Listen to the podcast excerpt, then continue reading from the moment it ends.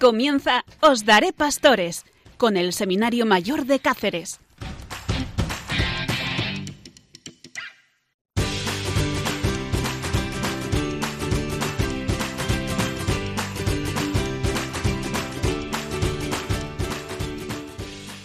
Bueno, y os daré pastores. Es nuestro programa. Muy buenas noches.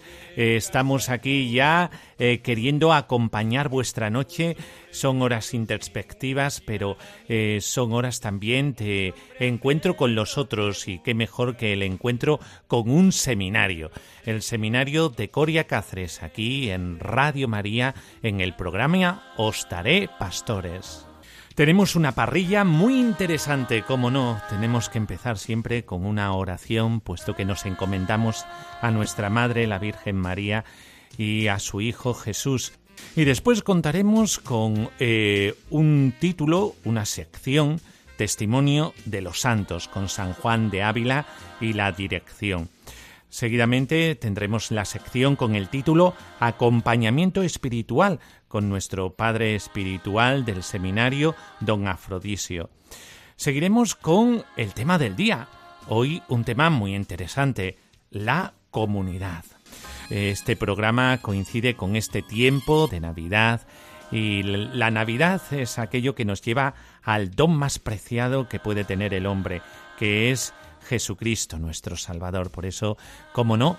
¿Cómo va a faltar en este programa que está eh, justamente en medio de esta fiesta de la Natividad del Señor un villancico? Pues cantaremos todos nosotros un villancico. Seguiremos acompañándoos en este programa con testimonios vivos, una entrevista a don Ángel Maya Talavera, que está entre nosotros en el seminario como formador. Otra sección será Dios eh, sigue llamando hoy y ayer. Y tendremos un testimonio de un converso que nos llegará al corazón. El converso se llama San Agustín. Todo un entresijo precioso para entreteneros en esta noche y para que todos nosotros eh, vayamos eh, madurando en este sentido de lo que el Señor quiere para cada uno de nosotros, en este caso para la vocación sacerdotal. Desde aquí, desde Os daré pastores.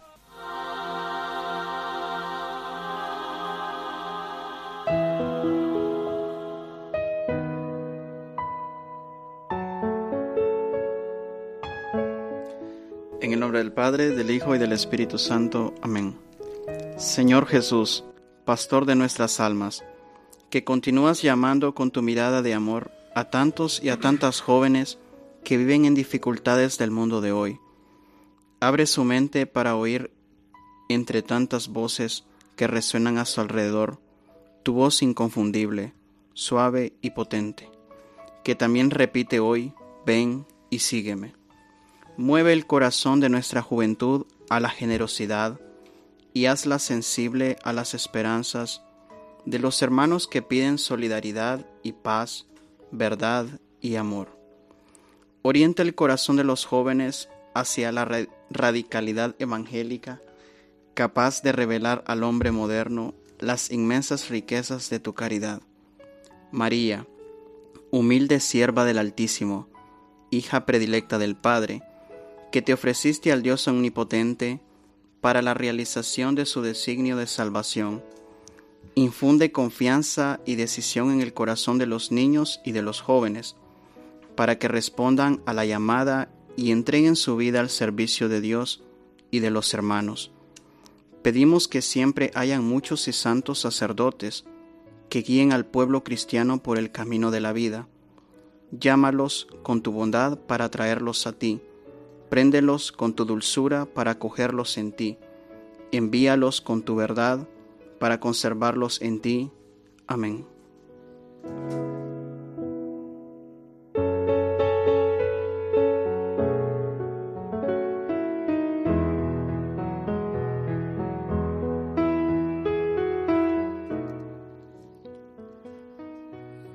Audifilia et vide.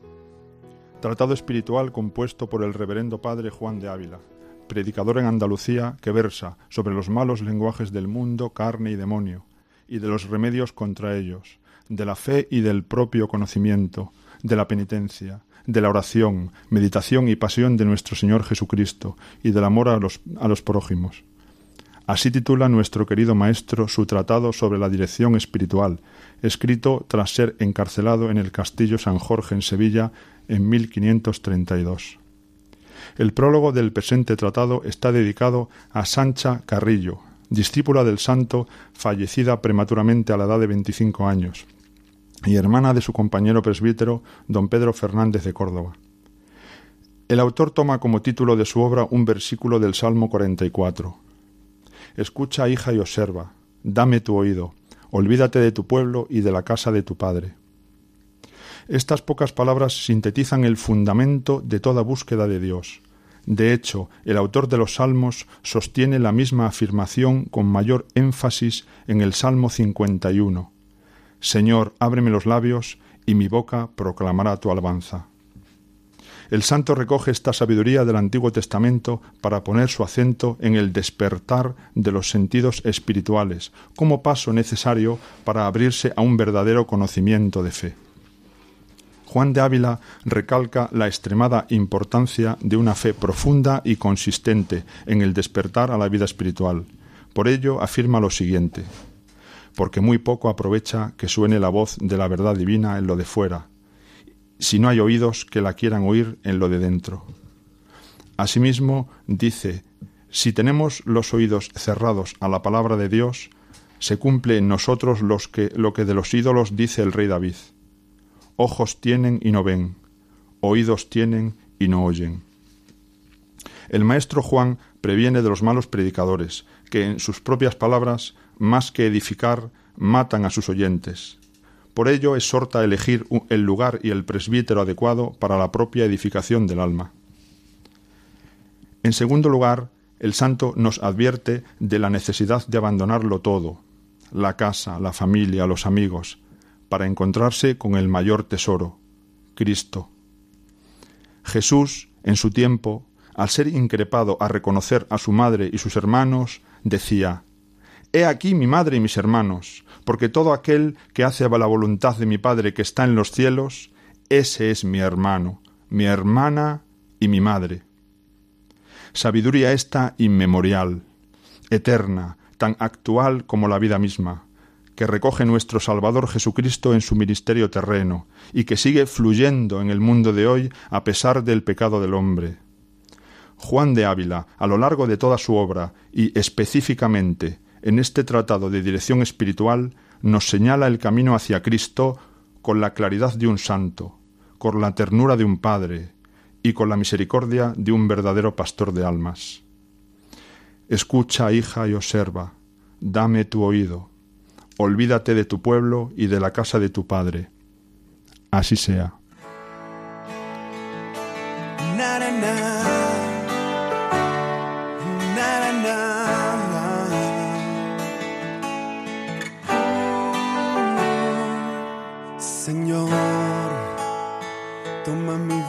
Nueva antes de que la espera desgaste años en mí.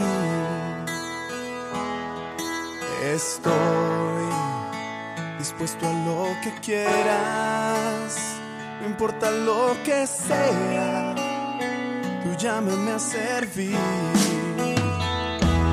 Llévame donde los hombres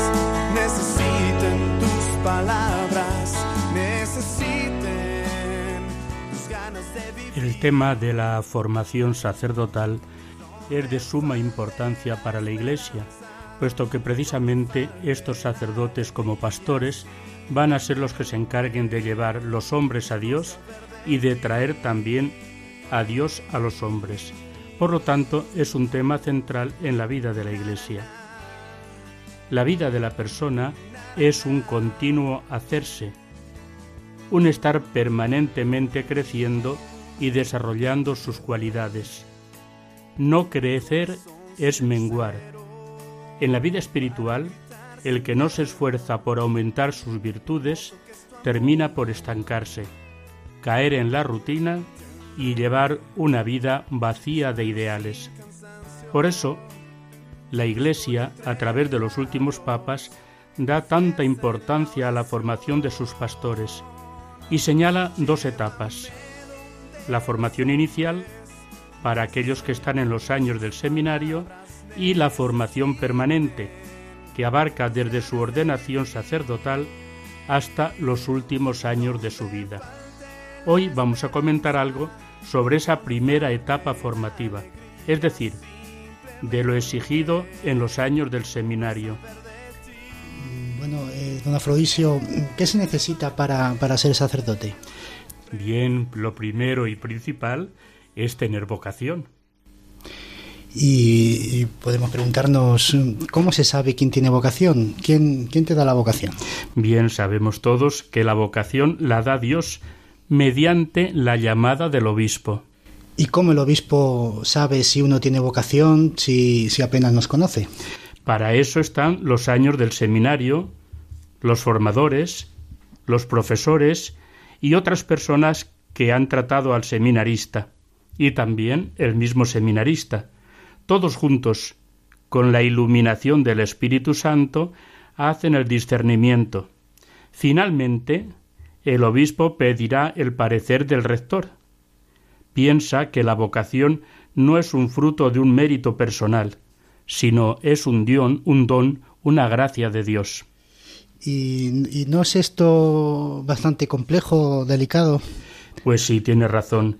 Se trata de la vida de una persona, y de la evangelización de muchos fieles, que un día dependerán de él como pastor. ¿Te parece que hablemos un poco de las cuatro dimensiones que comprende toda la formación del futuro sacerdote? Pues yo creo que me interesa a mí y a todos los oyentes. Pues muy bien, la Iglesia es muy consciente de la importancia que tiene la preparación de los futuros sacerdotes, de los futuros pastores, esta formación debe arrancar y debe abarcar a toda la persona. Fallar en una parte es tener debilitado todo el conjunto. Por ejemplo, en el cuerpo humano. Si está todo el cuerpo bien, la persona está bien, pero basta con que una parte de la persona esté mal para que ya toda ella se sienta disgusto. Entonces, si la cabeza no está bien, el cuerpo sufre. Si el corazón no está bien, el cuerpo sufre. Es necesario que todos los elementos que forman el cuerpo estén sanos. Precisamente por eso la Iglesia quiere dedicar las cuatro dimensiones que abarcan todo lo que es la personalidad y tiene que hacer énfasis precisamente en las cuatro. ¿Nos puede concretar un poco cuáles son esas dimensiones? Pues sí, cómo no. Te respondo. Al igual que a las distintas partes unidas lo llamamos cuerpo, del mismo modo toda la personalidad puede concentrarse en cuatro dimensiones, y esas cuatro dimensiones abarcan toda la formación del futuro sacerdote y pastor, y son la dimensión humana, la dimensión espiritual, la dimensión pastoral y la dimensión intelectual y cultural. Me explico. Voy a explicaros brevemente cada una de ellas. La dimensión humana, pues es la base de toda la personalidad. Lo debe tener cualquier persona, sea creyente o no creyente, sacerdote o laico. Son virtudes propias de la naturaleza humana, por ejemplo, el ser sincero, el ser honrado, el ser noble, el colaborar con los demás, el ser comprensivo, el ser acogedor, son virtudes que toda persona humana debe tener entonces el sacerdote como persona también debe tener como base estas dimensiones o estas cualidades características de toda persona. Un sacerdote que carezca de estas virtudes perdería credibilidad ante sus fieles. Por eso hay que formarles en este aspecto humano, que es básico. Decíamos que la segunda dimensión es la dimensión espiritual. Vamos a dar un paso adelante.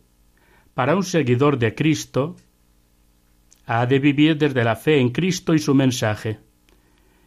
ha de dar un paso más, no solamente tener las virtudes desde el aspecto humano, sino que es un creyente, encargado de llevar los hombres a Dios y de traer Dios a los hombres. Si él no vive esta presencia de Dios, sacramentos, oración, fe, esperanza, caridad, es muy difícil que solamente con la palabra pueda atraer. Se necesita también el testimonio, es decir, encarnar las virtudes evangélicas. Es lo sobrenatural, es decir, aquello que está sobre lo natural, que es la base. Si quitamos lo natural, es decir, esas virtudes que son características de toda persona, pues todo lo demás se viene abajo. No se concibe un sacerdote egoísta, mentiroso, maleducado, es un hombre de Dios, es un hombre del misterio y por eso tiene que demostrarlo. Y la tercera dimensión es la dimensión pastoral. Este, esta es su misión, el sacerdote está hecho para los demás, está en función de los demás, es un misionero, es un enviado, y por lo tanto es el pastor que debe cuidar de sus ovejas. El seminario educa para ser pastores. Nadie se hace sacerdote para sí mismo, sino para los demás. Esto requiere un múltiple servicio, preparación, entrega, y conocer las necesidades de los fieles a los que va a ser enviado. Y para terminar, entramos en lo que sería la cuarta dimensión. Para no alargarnos más, terminamos diciendo que esa cuarta dimensión se basa en el principio nadie da lo que no tiene. Y si en la dimensión humana y en la espiritual ha de estar bien preparado, no puede ser menos en la preparación intelectual y doctrinal. Hay que estar al día para poder dialogar y orientar a todo aquel que lo necesite, sobre todo en la parte propia de su ministerio pastoral. Por lo tanto, la teología, la filosofía, con asignaturas como dogma, pastoral, Biblia, derecho canónico, historia de la Iglesia, etc., son necesarias para tener una cultura religiosa y poder comunicar esa cultura a los demás. Es un hombre de ciencia y de fe desde el punto de vista evangélico. Por lo tanto, se necesita una buena preparación porque además ha de dialogar con los hombres de su tiempo. No puede ser de otra forma. Y añadimos ya para el final la formación cultural. El sacerdote debe ser un hombre culto, dispuesto a dialogar con toda clase de personas, y ahí entra el conocimiento de la literatura, el arte, la historia, la música, es decir, todas aquellas disciplinas que son propias de la cultura humana. mucha gente piensa que, para ser sacerdote bastaría con la formación espiritual, eh, es decir, con ser bueno. Sí, el ser bueno es lo fundamental. La formación espiritual es necesaria, pero no basta. Volvemos al comienzo. Para estar sano hay que tener cada parte del cuerpo sana, cabeza, corazón, pulmón, pies, la Iglesia mira al hombre total y por eso pone que el hombre total se puede distribuir en esas cuatro dimensiones que acabamos de dar. mis manos sin cansancio, historia entre mis labios y fuerza en la oración. Llévame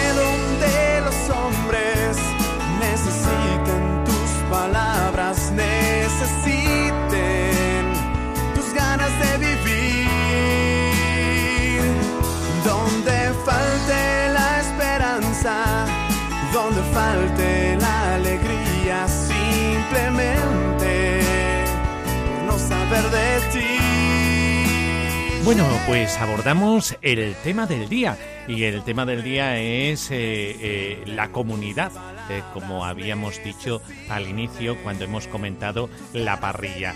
Y lo vamos a comentar aquí un servidor, Miguel Ángel y Martín. Hola, muy buenas noches, Martín. Hola, buenas noches.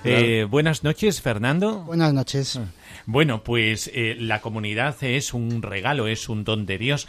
La comunidad nos va perfilando, eh, porque uno se conoce a sí mismo eh, cuando trata con los demás. Es decir, que la comunidad nos ayuda a encontrarnos con nosotros mismos, pero también el regalo de la comunidad en el seminario es Jesucristo mismo, porque la comunidad, y gracias a la comunidad, eh, se nos regala a Jesús. Es el don de la comunidad.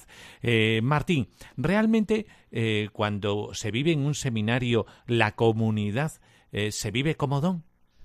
Eh, la comunidad se vive como don, lo que pasa que sí es cierto que bueno que se tiene que aprender también a vivir, ¿no? Eh, como todo en la vida, la comunidad es don y tarea, es don de Dios, pero también creo que parte nuestra también eh, nos implica, nos hace trabajar para que para que este digamos gran hermano religioso, gran hermano espiritual que vivimos dentro de un seminario, pues sea lo más llevadero posible, porque bueno vivir en comunidad pues no siempre es fácil, ¿no? Eh, sí, sobre todo porque eh, normalmente en nuestra vida diaria, eh, es decir, en la vida en el mundo, pues somos hijos de este tiempo y este tiempo es un tiempo que a todos nosotros nos educa sobre todo para el individualismo, vivir el, el individualismo. Y realmente, como somos hijos de nuestro tiempo, pues nos pasa eso, eh, que nos cerramos muchamente en nosotros mismos y eh, no somos capaces de abrirnos a los demás y tener estas relaciones que antes eran mucho más fáciles que ahora. Eh, Fernando, cuando uno viene al seminario, realmente viene con ese peso de esta sociedad que nos enseña a ser más bien egoístas e individualistas que abrirnos a los demás y, vivir realmente ese tesoro de la comunidad? Bueno, pues efectivamente, don Miguel Ángel, este hombre del siglo XXI tiende, yo pienso que más que nunca, a la soledad, al, individualismo. Incluso las nuevas tecnologías han traído a la sociedad, pues, mm, o lleva a la sociedad a aislarse cada vez más en, en un aparato electrónico o en su casa.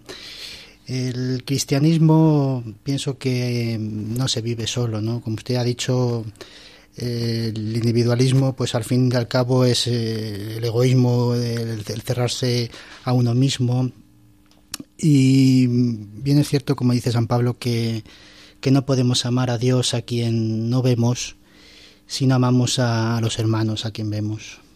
Y, por lo tanto, eh, si esto es tan importante para San Pablo, eh, para la ratio fundamentalis, que para que nos entiendan eh, los oyentes, pues vamos a decir que son como las normas que rigen un seminario, pues contempla, y ya hemos escuchado algo sobre las dimensiones al Padre Espiritual, contempla la dimensión comunitaria. pero, Martín, en un seminario diocesano se enseña a ser sacerdote secular, es decir, para que la comunidad, eh, si nosotros los sacerdotes seculares no vivimos en comunidad.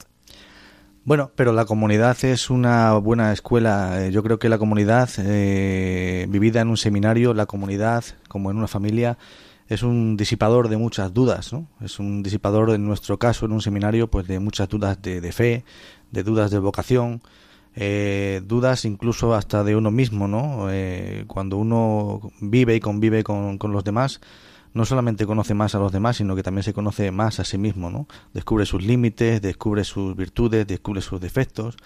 Y bueno, pues yo creo que todo eso es positivo en la vida de un sacerdote, porque al final el sacerdote es verdad que en este mundo eh, secular pues vive para vivir, se forma para vivir solo pero también es verdad que se forma para formar comunidades allá donde va, ¿no?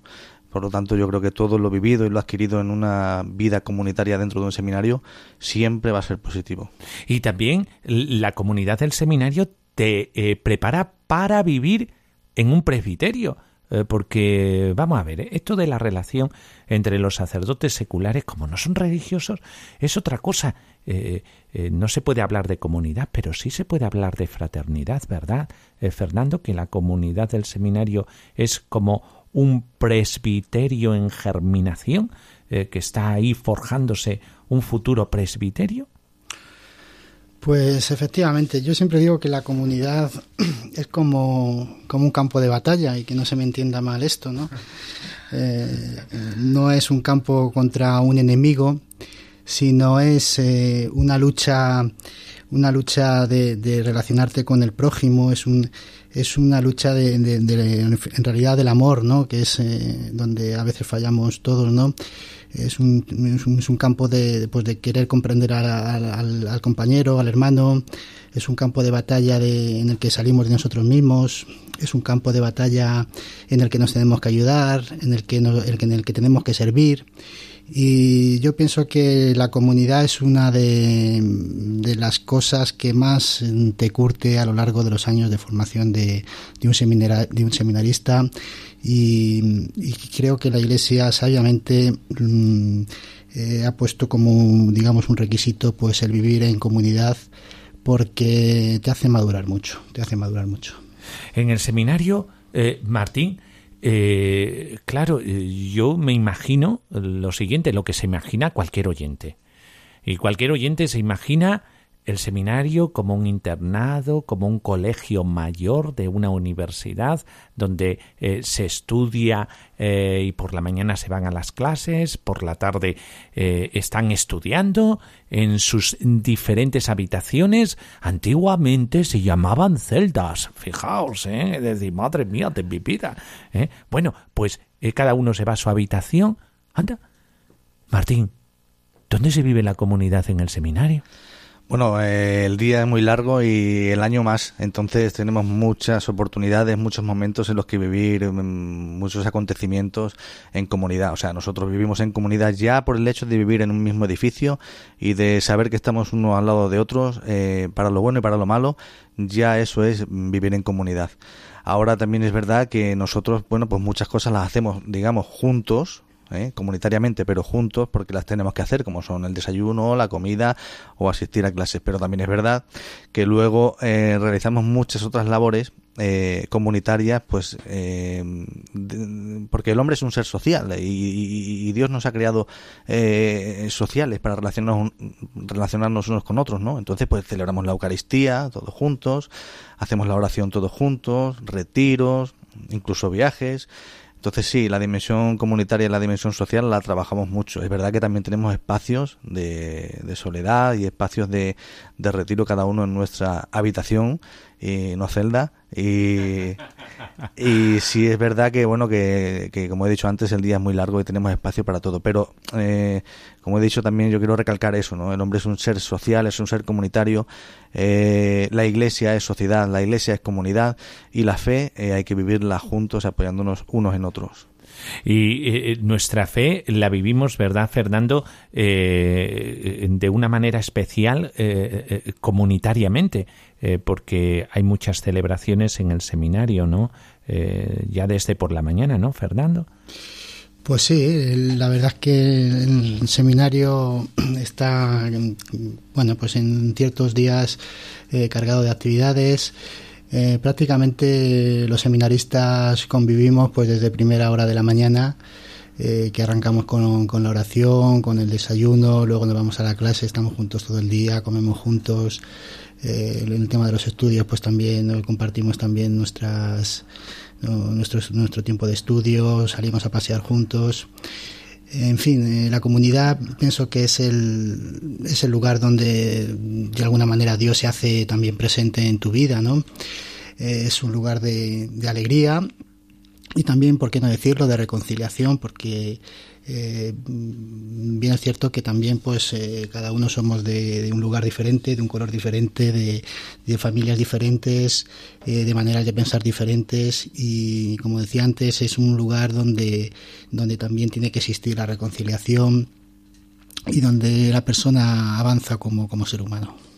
Y algo que había señalado, eh, eh, que había señalado Martín, eh, que es que cuando nosotros estamos destinados a una parroquia, pues en la parroquia nos vamos a encontrar mucha gente. Y seguro, seguro que nos encontramos a un Javier, a un Alejandro, a un Joaquín, a diferentes personalidades y caracteres que ya han convivido con nosotros en el seminario y realmente eh, la comunidad te prepara para después en la vida parroquial eh, poderte hacer y encajar eh, ese engranaje comunitario y ya tenemos oh, oh, como una práctica y esta práctica es la comunidad.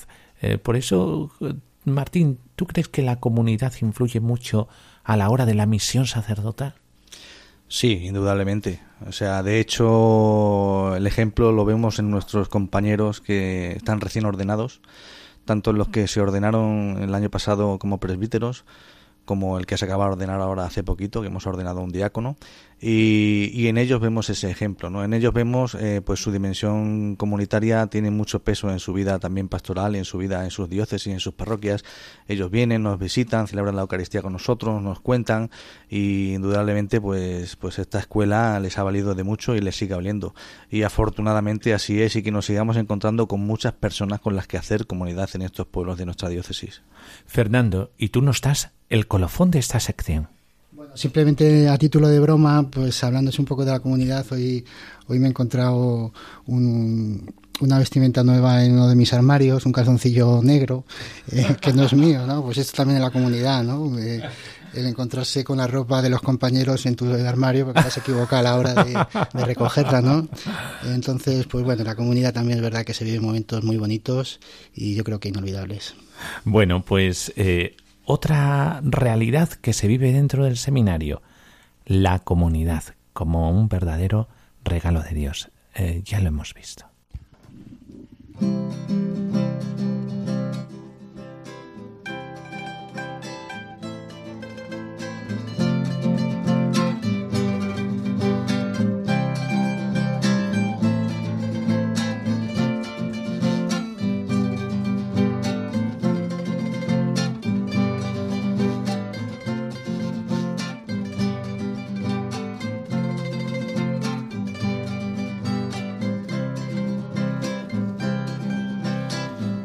Los ángeles cantan y los pastores también.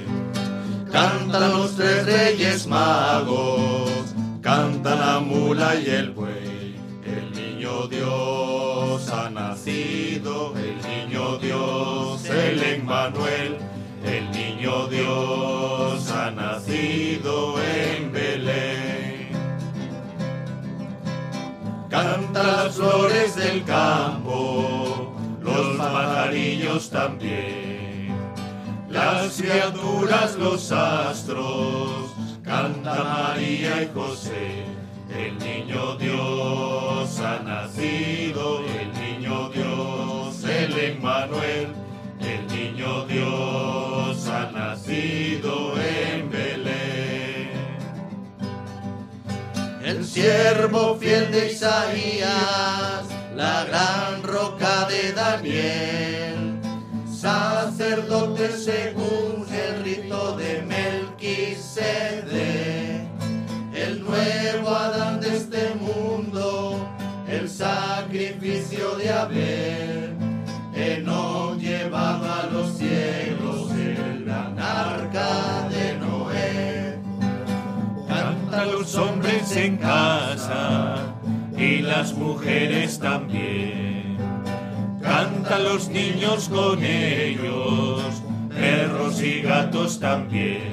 El niño Dios ha nacido, el niño Dios, el Emmanuel. El niño Dios ha nacido en Belén. Como Isaac caudillo como Moisés, Sansón contra los pecados, vendido como José, nuevo Samuel superado, venido de Nazaret, por todos el esperado como David de Belén. Cantan los ángeles, cantan los pastores también. Cantan los tres reyes magos, canta la mula y el buey.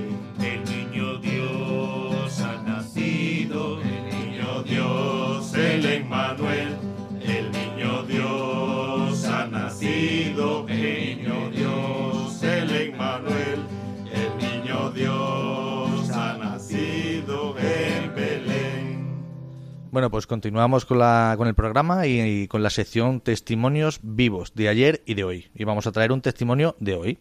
Entrevistamos a don Ángel Maya Talavera, formador del Seminario Menor de la Diócesis de Coria Cáceres. Buenas noches, don Ángel. Hola, buenas noches.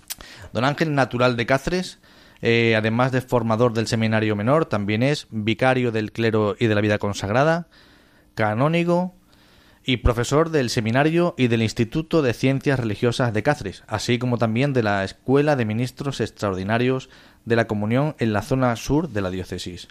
Eh, antes de empezar, don Ángel, mm, a modo de curiosidad, me gustaría que, para que nuestros oyentes aprendan algo, yo también, nos contara qué es exactamente un canónigo, porque a mí me suena algo así eh, a ensalada. Una ensalada muy rica, ciertamente. Para los que estamos a régimen nos viene bien.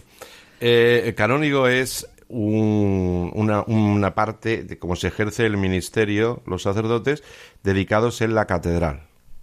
Son los responsables de eh, cuidar el culto, las celebraciones litúrgicas en la catedral y todas aquellas celebraciones que el obispo requiera. Muy bien. Pues nos hemos enterado todos y ya sabemos que un canónigo, aparte de lo que se come en la ensalada, es otra cosa, ¿no? Eh, primero de todo, antes de comenzar con la entrevista, así un poquito, para que la gente le conozca un poquito mejor, en breves palabras, cuéntenos un poco quién es usted y cómo ha llegado aquí al Seminario Mayor de Coria Cáceres. En breves palabras, es difícil. Yo, como decía, soy, y lo digo mucha honra, cacereño mangurrino. Nacido en Cáceres, criado en un barrio de Cáceres que es la estación Arroyo Malpartida. Soy estacionero. Además, mi familia eh, procede de Arroyo de la Luz, o sea que también soy arroyano. Tres orígenes de los que me siento muy orgullosos. Cuando vine aquí a Cáceres a los nueve años, en la parroquia de, de Fátima, creo que es algo que compartimos, ¿Sí? ¿Compartimos?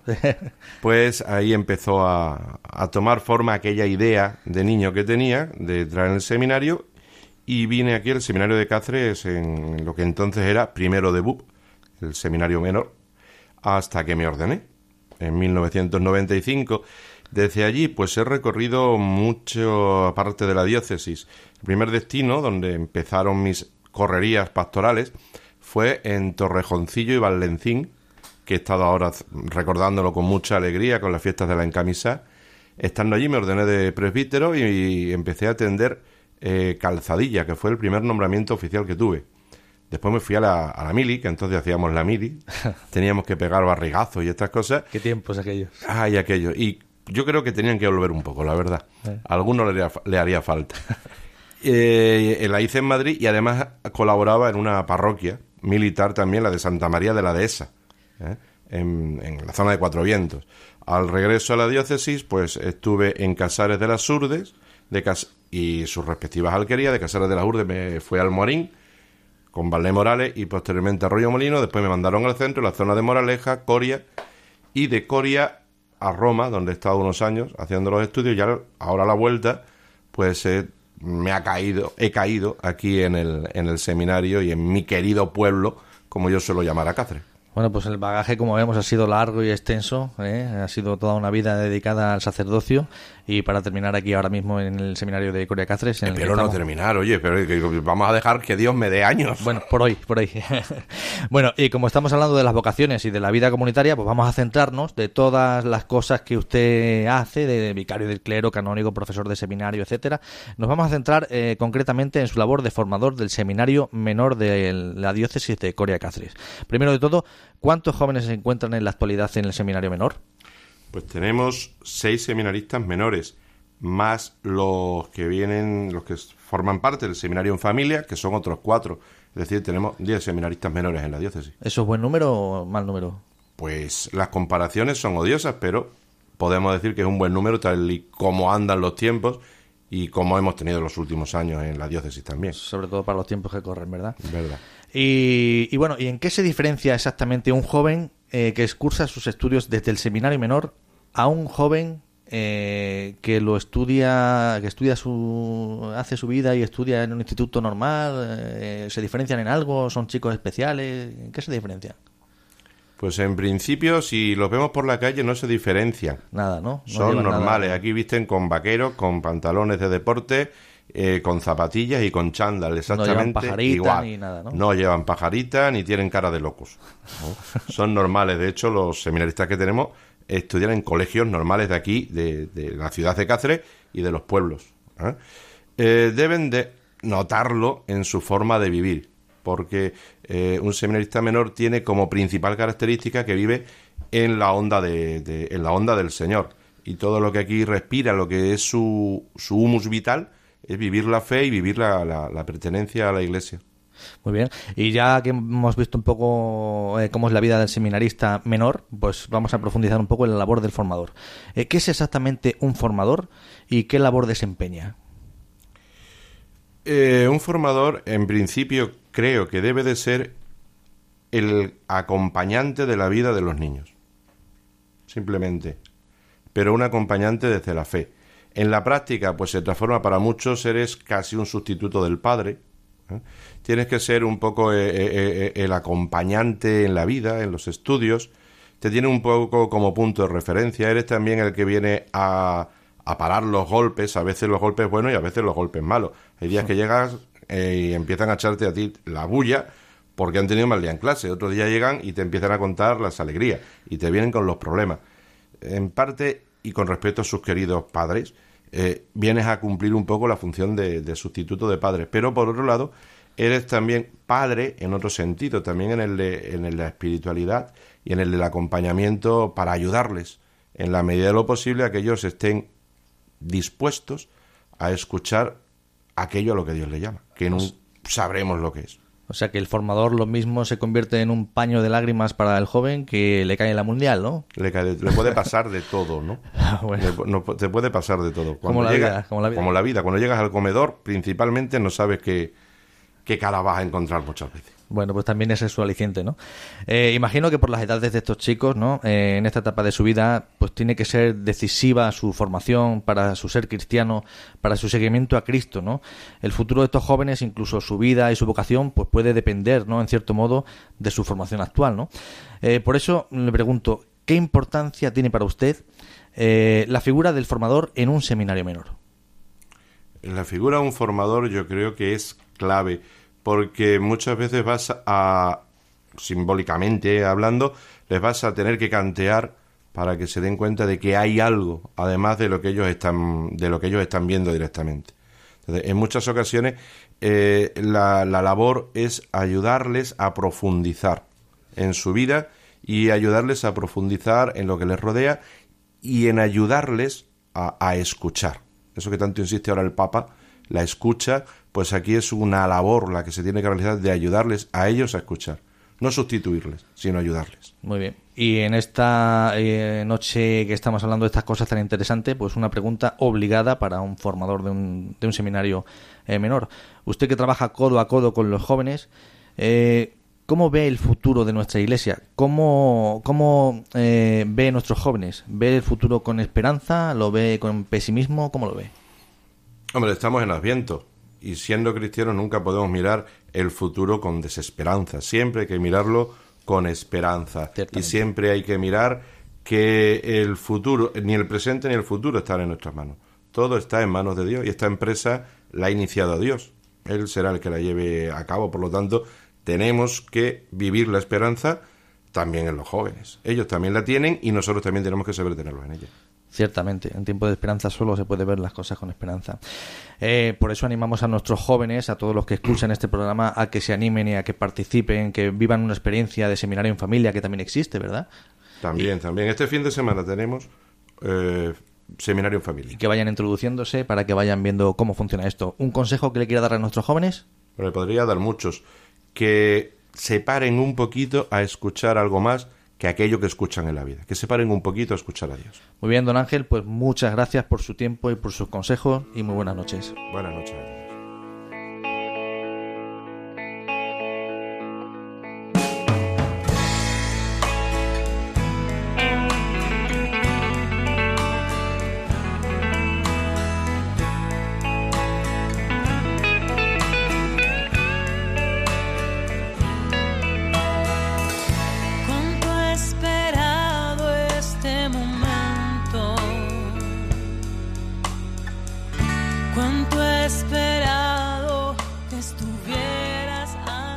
Aquí en esta sección de conversiones de ayer y de hoy, en donde queremos traer personajes, testimonios de aquellos que han sentido una llamada a la conversión y especialmente de aquellas personas que han, tras su conversión, han sentido la llamada al sacerdocio. Aunque en los próximos programas hablaremos de personajes más actuales, eh, contemporáneos, cercanos a nuestro tiempo, creemos conveniente empezar por un converso conocido por todos ustedes brillante no solo por su saber filosófico y teológico, no solo por ser uno de los grandes doctores y padres de la Iglesia, y no solo por su santidad, sino también por ser un referente y un modelo para todos aquellos conversos. Hablamos, como ya habéis podido intuir, del gran San Agustín de Hipona. San Agustín que nació hacia mediados del siglo IV después de Cristo en el norte de África y que fue hijo de Patricio y Santa Mónica, quien rezó mucho por la conversión de su marido y de su hijo y de quien dicen intercedió para, para la conversión de éste. Cuenta el propio San Agustín en su libro de las Confesiones, que escribió diez años después de su conversión, que un día cuando estaba en un jardín, sumido en una, en una profunda crisis existencial, escuchó la voz de un niño que le decía Toma y lee, toma y. El santo cogió una Biblia que tenía al lado y abrió una página al azar. Se encontró con la carta de San Pablo a los romanos que decía Nada de combilonas y borracheras, nada de lujurias y desenfrenos, revestíos más bien del Señor Jesucristo y no os preocupéis de la carne para satisfacer sus concupiscencias. Al parecer esta lectura marcó su conversión y desde ese momento decidió permanecer casto y entregar su vida a Cristo. Fijaos cómo San Agustín pasó de vivir una vida de aquella manera, digamos, convertirse, ser sacerdote, obispo, santo, padre de la iglesia, doctor de la iglesia, impresionante este personaje que la gracia, con lo que hizo Dios con, con, su, la ayuda de su gracia en el, en el gran San Agustín. En el mismo libro que comentábamos antes de Confesiones, reconocerá posteriormente el mismo San Agustín, tarde te amé, oh belleza, siempre antigua, siempre nueva, tarde te amé. Fijaos cómo en todo converso no podemos negar que hay una cierta tardanza que el mismo San Agustín reconoce. De alguna manera, consciente o inconscientemente, Dios venía tocando a su puerta. Durante un largo tiempo, San Agustín deseó ser puro, pero él mismo nos cuenta cómo le manifestaba a Dios, hazme puro, hazme puro, pero aún no. Por eso Dios encuentra la resistencia de la persona que, impide en muchos casos actuar a la gracia. Mm, Dios que es libre y nos hace libre no pasa por encima de, nosotros y es eh, la apertura de nuestra libertad hacia su encuentro la que permite eh, convertirse a la persona. Por eso repetirá San Agustín, tarde te amé, tarde te amé, belleza infinita no habla de Dios como, como, como el bien, como lo bueno, sino que habla como la belleza propio de, los espíritus contemplativos que se deleitan en las personas, de las, en la belleza de las cosas, en la belleza del interior de las personas, en la belleza del Creador.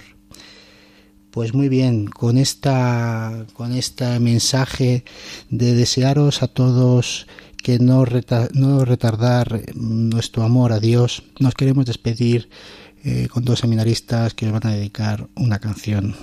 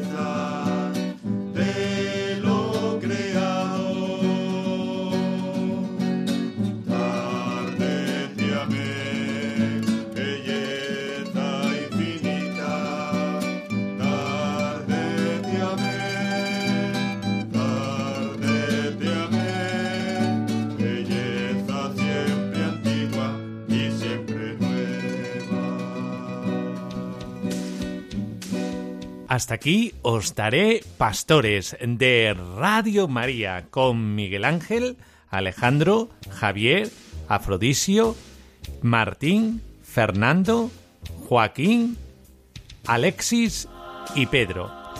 Con la bendición os despedimos, la bendición de Dios Todopoderoso, Padre, Hijo y Espíritu Santo, descienda sobre vosotros. Amén. Hasta el próximo día, aquí en Os daré pastores.